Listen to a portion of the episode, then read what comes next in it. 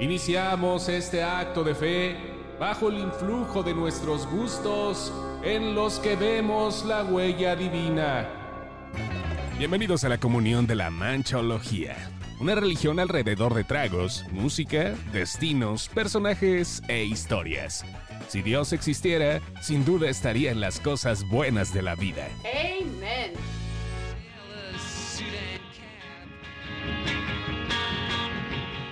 Señores, ¿cómo les va? Han de ustedes de saber. Esta es una historia muy larga, que se las a hacer muy corta. En algún momento de mi vida yo descubrí, por alguna extraña razón, sin ningún fundamento científico, yo voy a vivir 90 años. Porque no sé. Y el sábado cumplo 45, es decir, la mitad del camino. Y además estoy pasando por algunos. por algunos temas personales. Y este año, comencé este año con la intención de eh, escribir una novela. Pero primero quise escribir unos cuentos. Y entré a un curso con mi escritor favorito, que es Oscar de la Borbolla. Y el primer cuento fue un pinche asco. Me dijo, güey, estás bien pendejo. Eso es un artículo de opinión, no es un cuento. Dije, bueno, gracias, señor de la Borbolla. Espero hacerlo mejor la próxima vez. Después me eché dos. Y el güey me dijo, güey, qué chingón pedo. Entonces, como es la semana de mi cumpleaños, y voy a cumplir 45, llego a la mitad del camino de mi vida, se los quiero compartir. Y aquí estoy.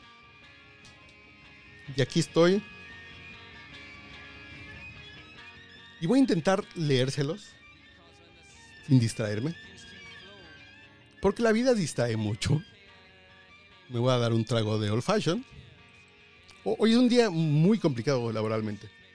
Ya después se enterarán ustedes y los que son cuates me dirán qué pedo. Pero en fin, voy a prender mi puro. ¿Está prendido? Mm. Cámara 2, ¿está prendido? Mm. Chula de puro, un coiba. Que bien lo vale la pena. Y hay una lista de reproducción. Busquen una lista de reproducción en Spotify que se llame Deténganse con la luz en rojo. Arroba manchate. Y ahora, acto seguido, les voy a contar mi cuento. Espero que sale bien. Les cuente otro cuento.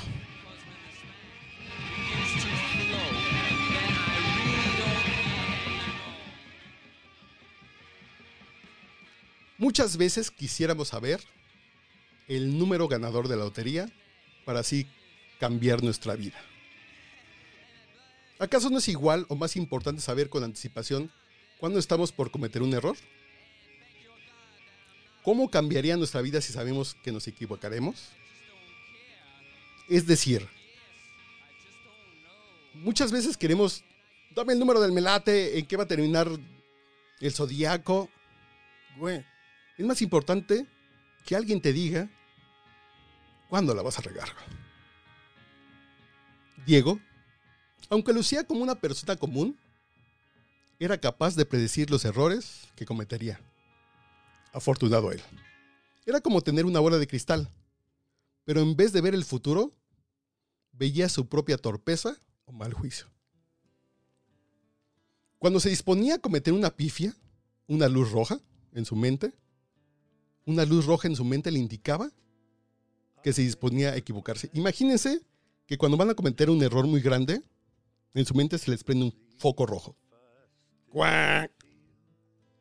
Al principio él no sabía de qué se trataba esa luz, que se le iluminaba de manera interna justo en su frente. Poco a, poco, a poco descubrió que según la intensidad de la luz, era el nivel del error. Cuando era muy intensa, era una gran cagada. Cuando medio rojo, es así de, güey, pues, la estás regando. Desde la secundaria se acostumbró a ver chispazos colorados cuando hacía exámenes de álgebra. Durante muchos años se detenía al ver la luz y reconsideraba. Imagínense ustedes que hacen un examen y cuando vas a rellenar el ovalito con la C, se prende y dices, um, me voy por la B, sigue prendido. Ah, entonces la. Ok. Por mucho tiempo tuvo una vida exitosa, casi perfecta, pero aburrida. De pronto comenzó a desafiar a la luz para darle interés a su existencia. Imagínense, ustedes, que saben cuándo se van a equivocar. Qué puta aburrida es la vida. Dices, voy a. Voy a comprar un carro a 36 meses sin interés y se te prende el pinche foco y dices, güey, no gastes un carro nuevo, cabrón. Busca un carro seminuevo.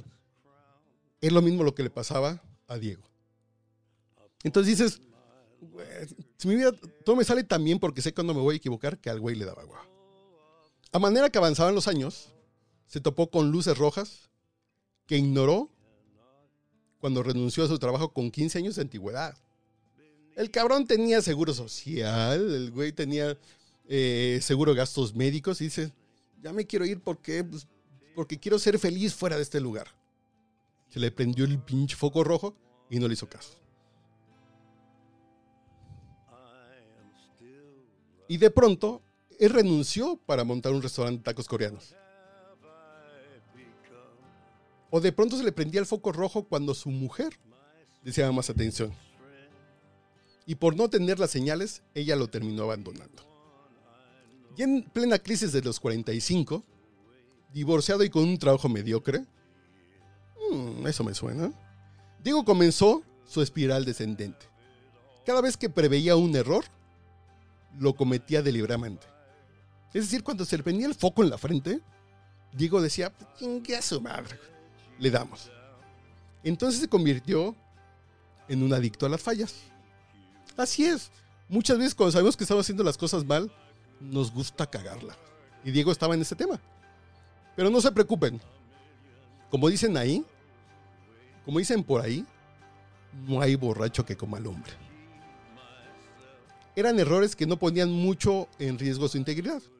Un par de fracturas, andando en bicicleta, algunos días en el hospital después de chocar su carro, algunos miles de pesos perdidos, un par de empleos que fracasaron y algunos pleitos con extraños que terminaron en madrizas. Diego era ya un experto en cometer errores hasta que un día la luz roja se le fundió. Así como nos decían nuestros papás, no juegues con el foco que se va a fundir el... No juegues con, no juegues con el interruptor que se va a fundir el foco. Así le pasó a Diego. Su foco rojo de tanto abusar de él se le fundió. Él sabía que algo había pasado.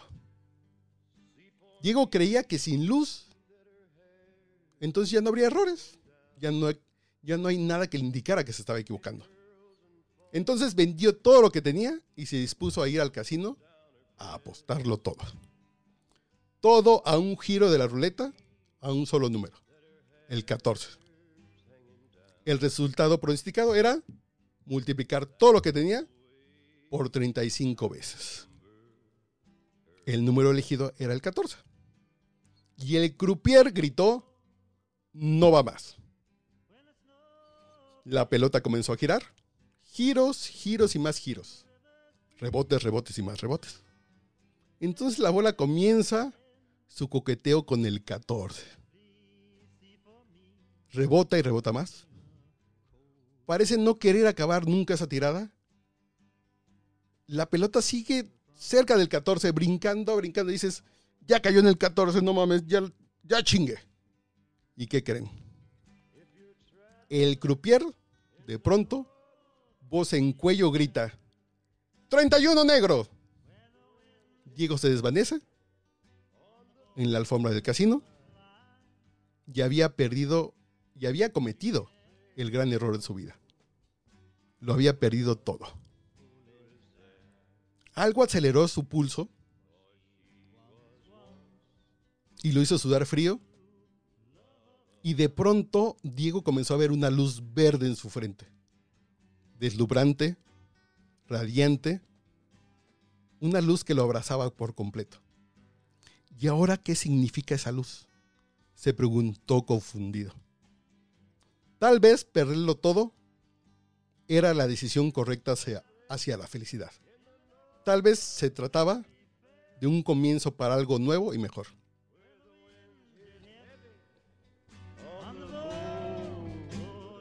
O tal vez simplemente es la luz que ven algunos cuando experimentan la muerte por infarto.